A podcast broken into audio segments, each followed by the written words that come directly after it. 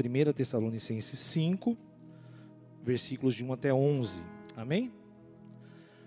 Irmãos, relativamente aos tempos e às épocas, não há necessidade de que eu vos escreva.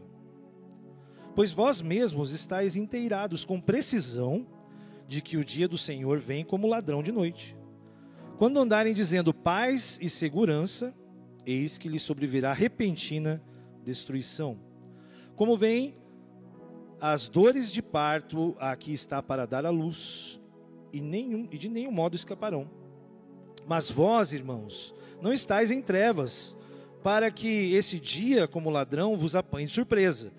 Portanto, vós sois filhos da luz e filhos do dia. Você pode repetir isso? Vocês são filhos da luz e filhos do dia. É isso que Paulo está dizendo aqui. Pelo contrário, né? E, e, nós não somos da noite nem das trevas. Versículo 6: Assim, pois, não durmamos como os demais. Pelo contrário, vigiemos e sejamos sóbrios. Ora, os que dormem, dormem de noite, e os que se embriagam, é de noite que se embriagam. Nós, porém, que somos do dia, sejamos sóbrios, revestindo-nos da couraça da fé e do amor, e e tomando como capacete a esperança da salvação. Porque Deus não nos destinou para a ira, mas para alcançar a salvação mediante o nosso Senhor Jesus Cristo, que morreu por nós para que quer vigiemos, quer durmamos, vivamos em união com Ele. Consolai-vos, pois, uns aos outros e edificai-vos reciprocadamente, como também estáis fazendo. Amém, pela palavra do Senhor. A cidade é, de Tessalônica ou Salônica era um grande centro na época de Paulo e ele conheceu essa cidade na sua terceira viagem é, missionária, na sua segunda viagem missionária quando ele estava com Silas. Paulo recebe uma visão, o apóstolo Paulo, a gente fala o Paulo, né? Porque tem vários Paulos, mas tem o Paulo que escreveu metade do Testamento, então é o Paulo. Ele recebe uma visão de um jovem que aparece para eles em sonho e fala: passa para a Macedônia. A Macedônia é, é, ali a Turquia hoje, e ela é um país interessante que metade dela está na Europa e metade dela está na Ásia. Né? Istambul ali fica naquela região. Quem já ouviu falar de Constantinopla aqui, uma cidade muito famosa, né? Os turcos né, derrotaram. É uma história interessante dessa região. Essa região é muito importante, justamente por esse golfo que divide né, a Ásia da Europa. Então alguém, Paulo tem uma visão e está dizendo assim: Paulo, vem para a Europa. É isso que aconteceu com ele. Passa para a Macedônia. Era uma cidade muito próspera. Para a época, 200 mil habitantes, né, há dois mil anos atrás, era uma cidade grande, né, uma metrópole da época. E é interessante que ela era formada, como toda metrópole, claro, né, de escravos, pessoas pobres, marginalizadas. Ou seja, havia uma grande desigualdade social naquele local. Qualquer semelhança né, com as cidades do Brasil não é mera coincidência. Era assim que era, no caso aqui, Tessalônica. E é interessante lá no século XIX tem uma coisa muito interessante, acho que você já deve ter assistido algum filme que fala sobre o Expresso do Oriente. Alguém já ouviu falar sobre isso, o Expresso do Oriente? O Expresso do Oriente era um filme que mostrava esse trecho, né, de Istambul, na Turquia, até Paris e de Paris até Londres. Era um trajeto de trem muito conhecido. Estávamos falando ontem sobre como a, as linhas do trem definem os locais. Na é verdade, senhor Maurício, a gente estava falando sobre isso, né? Então, é, esse local era definido por, por esse trajeto interessante, o Expresso do Oriente. Interessante isso. A verdade é que a, a questão principal desse texto aqui, o que Paulo é, quer dizer para a gente, é sobre a questão da informação. Hoje, mais que nunca, a informação está nas mãos de todos. Você tem um acesso muito rápido à informação no seu celular, né, no, você chega em segundos algo que acontece do outro lado do mundo, você já sabe. Vocês concordam com isso? Hoje a informação está muito rápida. Só que o problema é que quando essa informação não é muito confiável. A verdade é que é difícil distinguir hoje o que é notícia e o que é opinião. As pessoas trazem às vezes uma notícia embutida à sua opinião, isso é muito perigoso. Às vezes você não está recebendo uma notícia, você está recebendo a opinião da pessoa sobre a notícia. Então a gente precisa tomar muito cuidado, porque é, ainda que a notícia seja um, um fato, ela está carregada de tendência, né? De quem divulga. Os últimos acontecimentos, né? Bíblicos, né? As últimas coisas. Certamente você está ouvindo falar sobre escatologia, sobre apocalipse. Parece que as coisas, né? Esse assunto está, né? Os sinais. A gente está ouvindo essas coisas, essas notícias, mas existem muita opinião sobre os últimos sinais. A pessoa que gosta de Apocalipse tem várias opiniões sobre isso. E tem gente curiosa e com medo de Apocalipse. Meus irmãos, Apocalipse é a revelação de Deus para nós, mas uma revelação de graça, de poder e de esperança. Amém, gente? Não tenha medo do Apocalipse. O Apocalipse começa primeiro com sete cartas. Né? João escreve sete cartas, dizendo: ó, vocês são, são pessoas mais amorosas, vocês precisam mais disso. Sete, sete cartas. Depois vem algumas coisas que são realmente misteriosas. A verdade é que existem indícios né, é, de coisas que são passadas para nós e de uma forma falsa. Então a gente precisa tomar cuidado, porque existe esse perigo do oculto, do misterioso. Tessalônica foi a igreja modelo do Velho Testamento, da igreja primitiva, segundo o apóstolo Paulo, está lá em 1 Tessalonicenses 1, de 7 a 8. Olha o que Paulo fala dos Tessalonicenses de sorte que vos tornastes um modelo para todos os crentes da Macedônia e na Caia, porque de vós repercutiu a palavra do Senhor, não só na Macedônia e a Caia, mas também por toda a parte se divulgou a vossa fé para com Deus, a tal ponto de não termos necessidade de acrescentar coisa alguma. Olha que igreja modelo e como o apóstolo Paulo se refere para eles. Vocês são modelo, vocês são, sabe, são aquelas pessoas que todo mundo está ouvindo falar bem dessa igreja. É uma bênção isso, não é? Quando as pessoas falam bem da nossa igreja, da igreja. Não é o que a gente está ouvindo hoje em dia. Se você for sincero, como eu, você sabe que a igreja é muito criticada. As pessoas criticam muito né, a questão da institucionalidade da igreja. Mas Paulo fala que Tessalônica era uma igreja modelo. Algo repercutia. A gente pode afirmar que essa pequena carta, que foi escrita na metade do século, foi, é, ela é firmada num tripé muito importante, essa carta de Paulo, sabe? É num tripé que nós estamos firmados, a nossa confissão. Nós estamos firmados na fé, na esperança e no amor em e até o retorno do nosso Senhor Jesus Cristo. Quando você lê essa carta, você lembra de fé, esperança e amor. Não é bom ler essa carta em casa? Hoje a gente não está precisando disso, gente, de fé, de esperança. A gente está precisando disso, a gente está precisando amar uns aos outros. A igreja de Tessalonicenses Lá em Tessalônica era assim. E o, e o tema de hoje, né, que Deus colocou no meu coração para falar sobre essa igreja e falar sobre nós, é que nós somos filhos do dia. Semana passada a gente falou que nós somos filhos do, do vento. Aqui nesse texto, Paulo usa um outro termo, ele fala: nós somos filhos do dia. Nós somos filhos de quem anda de dia, de quem teve o esclarecimento do Espírito Santo. Amém. Glória a Deus por isso de tudo que a gente falou, então, em tempos de incerteza, pastor, como que a gente pode sincronizar os nossos dias à verdade? Como que a gente então pode sincronizar? A gente fugir da, das, das fake news, fugir dessas ideias. Como que a gente pode sincronizar a nossa vida com a verdade? Porque a palavra de Deus é a verdade, e a verdade vos libertará. Então a gente precisa sincronizar os nossos dias com a verdade, com a palavra de Deus. No primeiro versículo, Paulo faz uma distinção que a gente leu hoje, muito importante para que a gente possa entender os tempos e os sinais dos tempos. Ele fala assim, ó, irmãos, relativamente aos tempos e às épocas. Ele fala tempo e época. É interessante isso. Às vezes você, se você não tomar cuidado, você vai ler e achar que isso é a mesma coisa, tempo e época, né? Ah, eu nasci em tal tempo, na minha época era assim, né? A gente confunde, né? Mas se você olhar o original, Paulo fala e escreve essa carta como todos os autores do Novo Testamento em grego, ele usa duas palavras, uma para tempo e uma para época. Olha que interessante, ele usa cronos, ou seja, é, ele fala assim, olha, irmãos, relativamente ao cronos e ao kairos, ele fala isso. Ele usa essas duas palavras. O cronos é a palavra grega que significa o tempo humano. É o nosso horário, né? Nosso relógio de 24 horas, um dia, sete dias da semana. Esse é o tempo do ser humano. Existe esse tempo para o grego, e o grego ele, ele usa, quando ele fala do, do tempo de Deus, das estações, ele usa kairos, ele não usa cronos.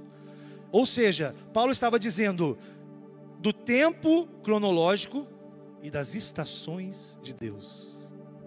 Olha que coisa maravilhosa. As estações de Deus. Eu fiquei muito impressionado com esse texto. As estações de Deus. É poético isso, não é? Fala a verdade.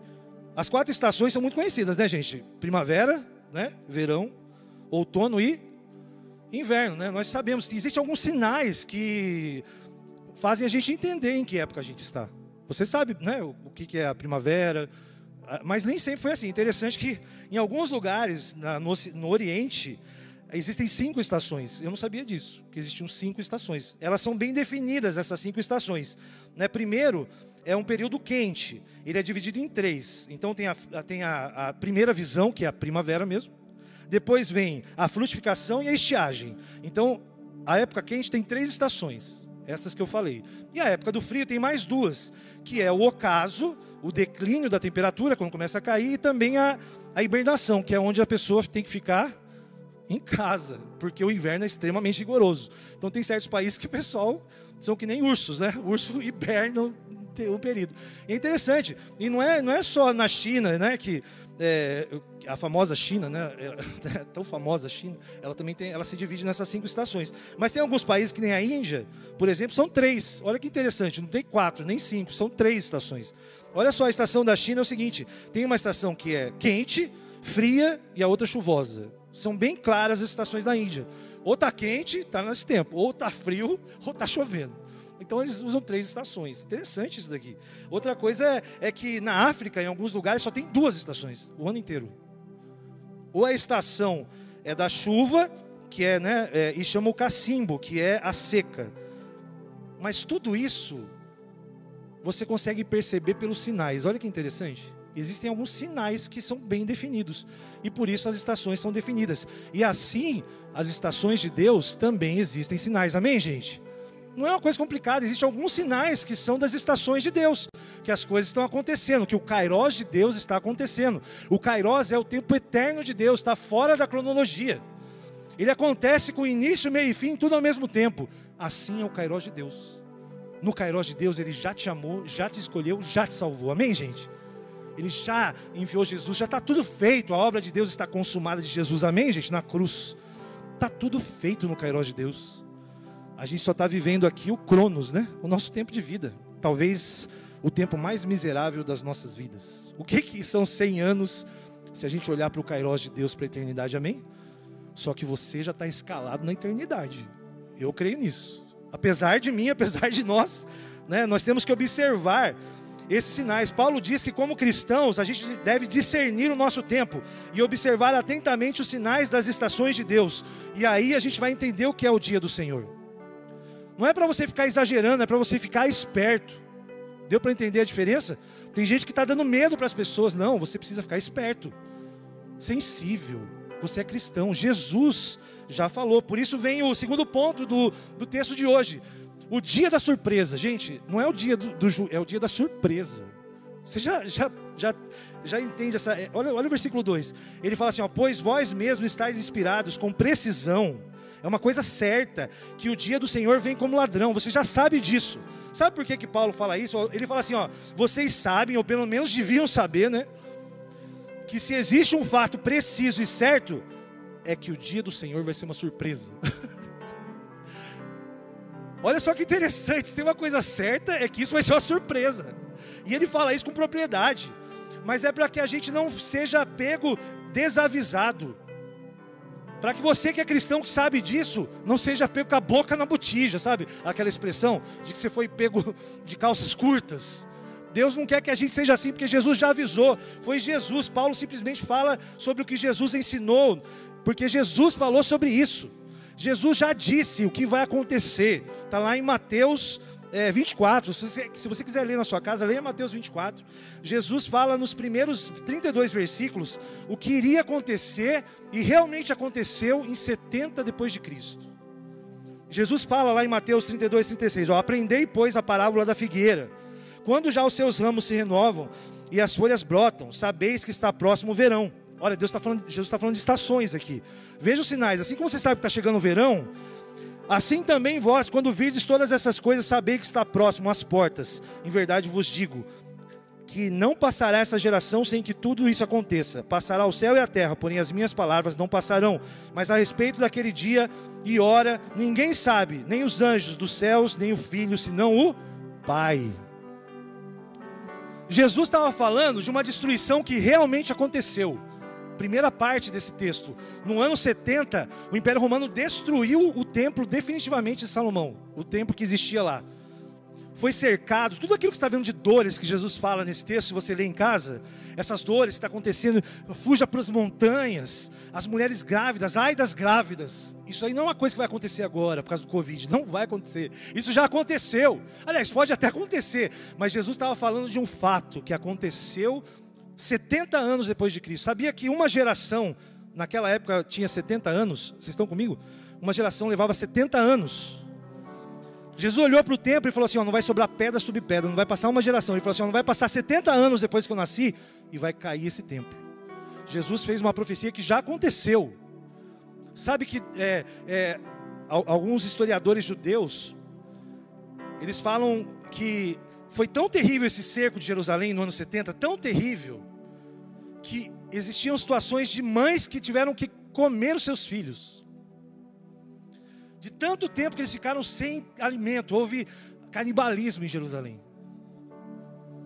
Ali no ano 70. Só que os cristãos, sabia que os cristãos, muitos cristãos, cristãos sobreviveram ao ano 70? Sabe por quê? Porque eles ouviram Jesus dizendo: se você perceber que a coisa está ficando feia em Jerusalém, saia para as montanhas. Sabe o que os cristãos fizeram? Quando começaram a ficar feia a coisa, os crentes saíram de Jerusalém. Muito crente sobreviveu. E eu vou dizer uma coisa para você: se você olhar para Jesus e aprender as palavras dele, você vai sobreviver mesmo. Se existe uma saída para nós nesse momento de crise, é ouvir Jesus olhar para Cristo. É a saída do cristão. Jesus ele fala sobre isso. E ele vai falando, né? Para que a gente não seja é, surpreendido um pouco mais para frente, ele conta a história, né? Ele vai lá e fala sobre a questão do dilúvio, que todo mundo estava ali casando, todo mundo na época de Noé estava fazendo as coisas, de repente começou a chover. E não parou de chover até que todos morreram. Só que Deus salvou uma família. Deus salvou Noé porque ele estava atento aos sinais de Deus e ele obedeceu e Deus salvou os animais. Sabe por quê? Porque Deus ele redime a criação. Deus não vai destruir. Vai ter novos céus e nova terra. Tudo vai ser restaurado, gente. Quando você achar que vai acabar, é o começo da eternidade. Olha que maravilha isso, você ter essa certeza. Quando você achar que as coisas estão ruins, que vai dar ruim, vai vir a glória de Deus sobre a terra. E está dizendo que a glória de Deus é tão brilhante que não precisa nem do sol, porque a glória de Deus vai iluminar todo o universo. Que maravilha! Você tem que ficar ligado, você não tem que ficar com medo. Os crentes estão mais com medo do, do, do fim dos tempos do que eh, espertos e felizes, porque a gente precisa entender que é um dia da surpresa. Não sei se você já passou por isso, porque existem sinais, né, meus irmãos? Ó, você descobriu que quando. Você já, já descobriu quando alguém estava querendo fazer uma festa surpresa de aniversário para você? Já descobriu isso? Sabe, as pessoas, você começa a perceber uns detalhes assim, você sabe que estão organizando uma festa para você, você não fala nada. Você já passou por isso? Já descobriu festa surpresa? Já... Sabe o que as pessoas falam para você fazer? Olha, faz cara de surpresa. Você está sabendo, mas faz cara de surpresa. Já passou por isso, Pedro? Já passou por essa situação de, de ouvir? Eu já, eu já, eu só fico ligado, filho. Eu já sei que eu tenho acesso surpresa para mim, já, já fico ligado. Vai ter festa surpresa. Só que eu fico quieto e na hora eu faço o quê? Cara de surpresa. A verdade é que nós já sabemos de alguns detalhes que Jesus vai vir mesmo e que vai, vai acontecer isso. Mas não é mais surpresa. Os cristãos só tem que fazer cara de surpresa só. Quando você vê Jesus ali no, no, no horizonte e a gente ser arrebatado, a gente olha para o lado e dá uma disfarçadinha para dizer que a gente não sabia, mas a gente já sabe. Amém, gente? Jesus já falou isso para a gente. Ele já disse que vai ser assim. Tudo vai passar, mas ele fala assim, ó, olha a minha esperança, está nisso daqui, ó, as minhas palavras vão permanecer para sempre. Vai passar o céu e a terra e os cometas, gente, vai ser uma coisa tão terrível. A de ver, você imagina o dia que está um sol, de repente fica tudo preto. De repente você vê um planeta passando assim, pegando fogo pela terra. Gente, vai ser uma coisa assustadora. Não vai ter terra, mas as palavras de Deus não passam. A gente já sabe, a gente só faz cara de surpresa. Só para as pessoas achar que você não sabia, mas a gente já sabe. A verdade é essa. Existe um DNA em nós, e o terceiro ponto é o que eu queria destacar aqui. Existe um DNA, na nossa vida, é o DNA do dia. Sabe o que quer dizer isso? Olha só o que ele fala no versículo 5: Portanto, vós sois filhos da luz, e filhos do quê? Do dia. nós temos algo no nosso DNA que ilumina as coisas, que isso é feito pelo Espírito Santo de Deus. Nosso DNA, é, nós não somos da noite, nós não somos das trevas. Sabe o que ele usa aqui? Nós não somos do escatom, nós não somos da, da escatologia, não, nós somos da luz.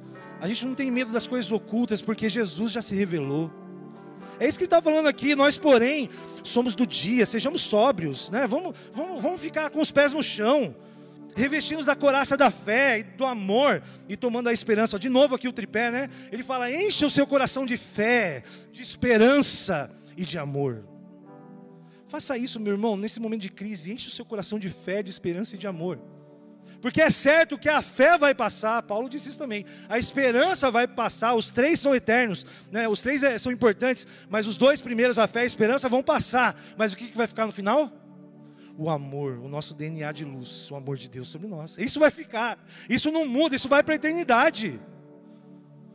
Isso não vai fazer diferença para a gente, porque se Jesus voltou, para que a fé? Que a gente acredita que Jesus, mas para que? Jesus já voltou. Para que esperança se Jesus é a nossa maior esperança da vida eterna, se você já está com Deus eternamente? Não tem que ter fé e esperança no céu. O que Deus deixou para nós de modelo é o amor. Isso vai ser né, a, a forma de vida da eternidade, do Kairos de Deus. O Kairos de Deus está firmado no amor incondicional dele por nós. Amém, gente? Uma benção isso daqui. A tônica dessa carta, então, é isso, né? E essa carta foi escrita por uma, por uma pessoa que mora numa casa lá em Tessalônica, como a gente está tendo aí o resgate no lar. Você está participando do resgate no lar? Se você tiver, você tem que procurar. Se você não tiver, você tem que procurar alguém para participar. Foi assim que Paulo mandava uma carta que era lida numa casa e as pessoas discutiam sobre isso, sobre essa carta, e eles iam, sabe, sendo animados. Essa semana eu conheço alguns irmãos que eu não conhecia. Eu sei que um tem um cachorro, tem um cachorro meio esquisito. uma irmã, outro tem gatinho. Não é assim? Alguém está na fazenda, alguém está na cidade. Você vai sabendo por causa desse grupo de relacionamento. É muito importante. Mesmo que virtual. Estou conhecendo alguns, algumas pessoas. Eu soube que uma irmã estava isolada da família dela. Eu não saberia se eu não estivesse participando desse grupo, que ela está isolada lá. Como é que eu ia saber disso? Então é importante você estar próximo, né? Falar né? e participar desse projeto que está bombando, né? Amém, gente? Está bombando isso daí. Você tem que participar. Me procura, procura os pastores. Paulo está falando aqui, gente, do DNA do cristão. Nós temos as características da genética espiritual de Jesus. A nossa essência é a luz. Por isso nós somos filhos do dia. Essa é a nossa essência, nós somos gerados. Isso não quer dizer que a gente também seja só luz, que a gente não tenha nossas trevas. É verdade, nós temos as nossas trevas. Charles Spurgeon fala sobre isso. No século XIX, ele é um teólogo extraordinário inglês. Ele fala assim: ó, você é chamado filho da luz embora exista trevas em seu íntimo. Você é chamado de acordo com a característica que predomina aos olhos de Deus. Ele fala isso. A característica que um dia será o único princípio que vai permanecer, a luz de Deus sobre a sua vida. A gente tem essa situação, mas o nosso código genético, ele é espiritual, ele foi modificado por Deus. Nós somos regenerados. Ser filho do dia é ser aceito como filho e filha de Deus. Não é uma bênção isso? Você ter Deus como seu pai, ele é o pai do dia. Afinal, né, o mundo, ele recebeu a luz do unigênito de Deus. Olha o que fala lá em João 4 e 5. A vida estava nele e a vida era a luz dos homens. A luz resplandece nas trevas e as trevas não, prevalecem contra ela. Amém, gente? Jesus é a luz do mundo.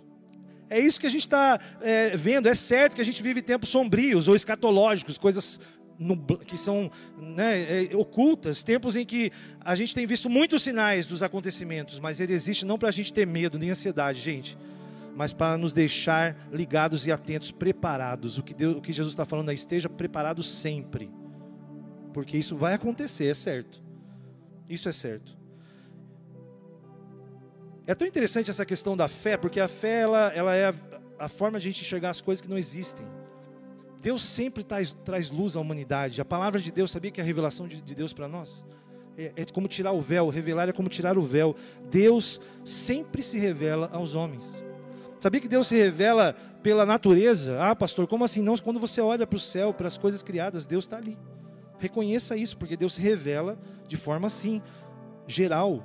Está lá em Romanos isso, né? Na criação, Romanos 1, mas também a consciência, sabia? Os seres humanos têm uma consciência. Você sabe que você está fazendo alguma coisa errada, porque Deus deixou a consciência.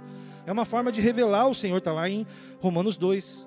E tem uma revelação que é mais específica. Primeiro a palavra de Deus, amém, gente? A palavra de Deus, a Bíblia, a gente usa pouco por causa dos aplicativos, mas a palavra de Deus, ela não contém todo, tudo que Deus é, porque Deus é eterno. Não tem como, em 66 livros, falar de um Deus eterno. Só que aqui na Bíblia, gente, tem tudo que Deus quis revelar né, para nós sobre Ele. É suficiente a palavra de Deus, amém, gente? A palavra de Deus é suficiente um dia a gente vai conhecer tudo, mas Deus deixou algo suficiente. E a maior revelação de Deus para nós, sabe quem que é? Jesus, o filho dele. Porque Jesus se fez carne. Ele é um modelo de Deus visível, de como ser, né? como a gente deve ser, como a gente deve realmente buscar isso. E para encerrar mesmo, né? não tem como mesmo é, o eterno ser, né, ser contido num livro, mas o eterno quis se revelar através do filho dele. Jesus Cristo é a maior, né, é a maior revelação de Deus, ele é a luz do mundo, Jesus Cristo é o filho do dia. E o mais maravilhoso disso tudo é que nós somos feitos assim, porque ele quer e porque ele é a graça dele sobre a nossa vida. Fique de pé. Vamos estar encerrando aqui esse momento. Eu queria que você refletisse sobre isso.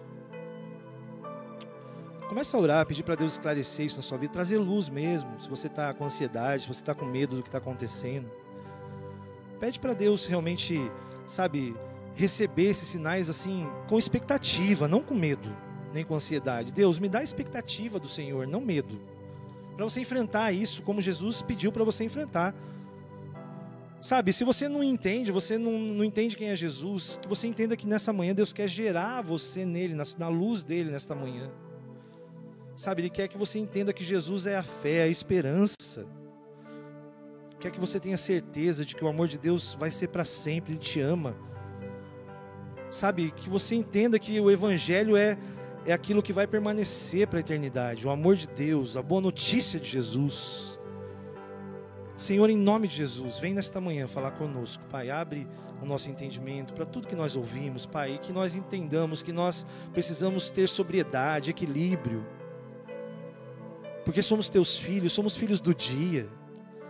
Nós sabemos que isso, isso é, é, é essa surpresa, é, ela vai acontecer e nós sabemos que os que é a melhor coisa que vai acontecer para nós. Tem misericórdia do povo que está com medo, tem misericórdia dos crentes que têm medo, Pai. Pedimos a coragem que nós precisamos ter para mostrar para o mundo que nós cremos em Ti. Faça isso nesta manhã em nossas vidas, Pai, e que o amor de Deus, o Pai, esteja sendo derramado em cada coração aqui nesta manhã que a graça e a salvação de Jesus, o Filho, nos alcance, encha a nossa mente de esperança, Senhor. E que as consolações do Espírito Santo, a paz que Ele dá, que excede todo o entendimento, seja derramada em todos nós, em toda a nossa família, em nome de Jesus. Amém e amém.